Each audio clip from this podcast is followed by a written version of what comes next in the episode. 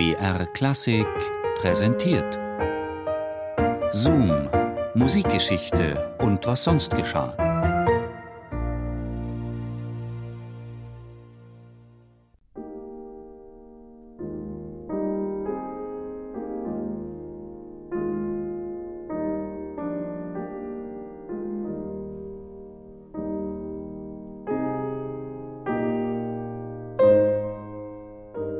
Es ist wirklich rührend, wenn man diesen Menschen am Klavier sieht, mit seinem interessanten, jugendlichen Gesichte, das sich beim Spielen ganz verklärt.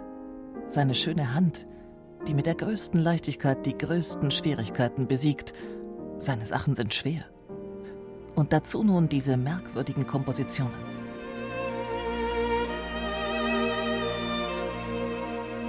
Clara die Große über Johannes den Frühreifen. Brahms, auf großer Wanderung den Rhein entlang, macht Station in Düsseldorf bei den Schumanns im Herbst 1854. Ein Jüngling, kaum 20 Jahre alt, aus Hamburg. Langes, blondes Haar, die Stimme noch hoch. Der Hausherr verfasst einen hymnischen Aufsatz über den jungen Komponisten. Schumann spielt Schach mit Brahms, und der, aus bescheidenen Verhältnissen stammend, beginnt bald, wie sein Vorbild, großbürgerlich zu rauchen. Er kauft sich eine Pfeife und weiht sie gemeinsam mit dem Freund Josef Joachim, dem Geiger, der mit Schumanns verkehrt, ein. Uns beiden wurde sehr schlimm, berichtet Brahms der hochverehrten Frau. Und Clara, die den Jüngling nur dem Robert seinen Johannes nennt, ist traurig, als der junge Komponist bald weiterzieht. Robert liebt ihn und findet seine große Freude an ihm, dem Menschen und Künstler.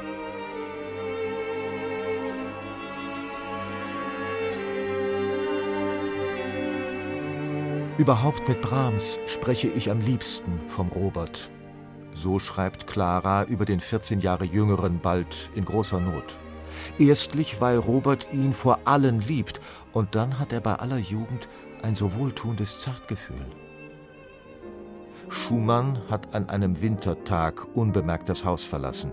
Kaum bekleidet im geblümten Morgenmantel und barfuß in Stiefeln geht er zum Rhein.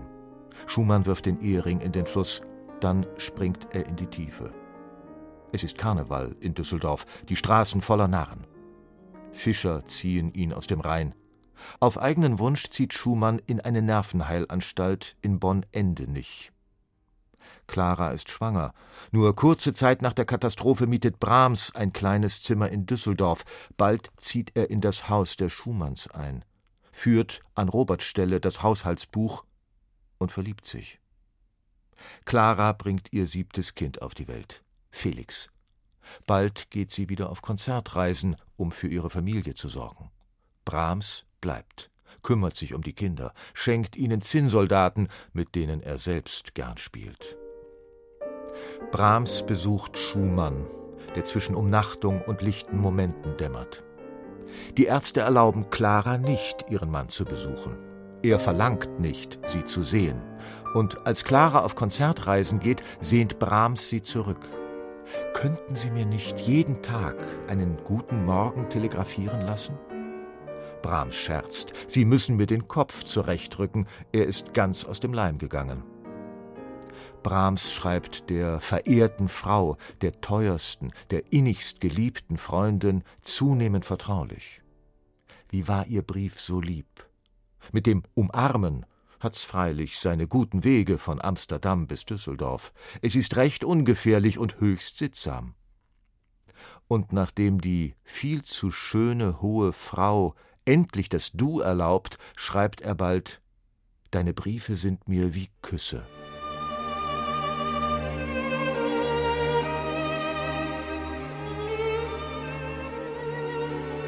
Clara trauert im Sommer 1856. Schumann ist tot. Ernüchterung.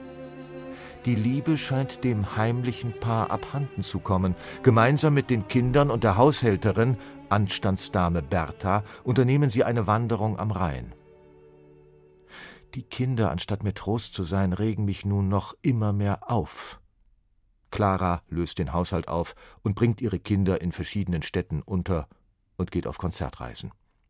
Brahms zieht nach Detmold, verbringt die Sommer mit Musikerfreunden in Göttingen und verliebt sich in die Tochter eines Professors für Medizin, der in seiner Freizeit in einem Laienorchester die Pauke schlägt. Agathe von Siebold.